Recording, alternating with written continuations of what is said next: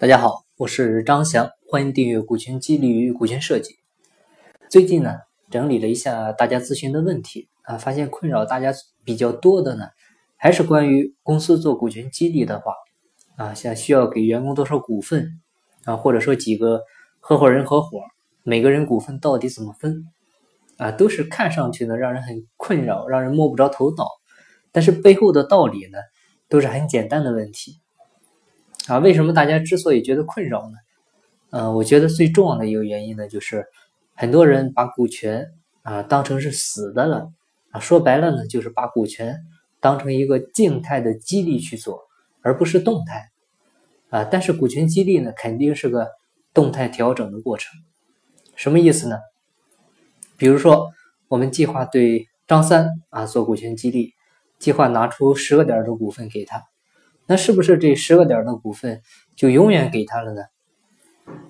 不是的，像十个点呢，只是一个标准啊。如果说张三啊，他以后做的更好，那你可以给他增发股份啊，他可以到十五个点，到二十个点都是可以的啊。为什么不可以呢？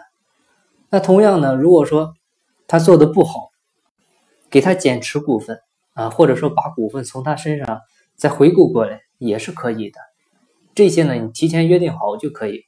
但是这么简单的道理呢，很多老板却是最容易忽视啊，认为给出去的股份就是泼出去的水啊，想收回来就难了。其实难的呢，不是股份难收，而是你不懂得风险的规避啊，不能提前好，呃，把这些规则呢都定好啊，所以呢就显得很难啊，也就让人困扰。所以如果说各位老板，你计划做股权激励的话呢，一定要有一个。动态调整的思维啊，然后呢，加上两个重要的约束条件，一个是时间，一个呢是业绩。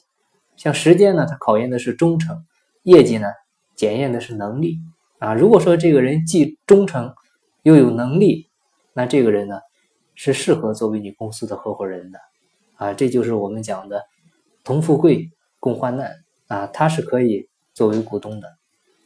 啊，总之吧，大家做股权激励的时候，那一定要有这种思维意识啊，不是说给了他十个点儿，给他二十个点的股份就永远这样，这些呢都是可以通过规则设计进行动态调整的啊。当然了，如果说你没有规避风险啊，可能呢也会面临给他股份他不干活啊，不好收回来这样的问题啊。大部分呢都是没有定好约定条件，所以规则的设计呢非常重要。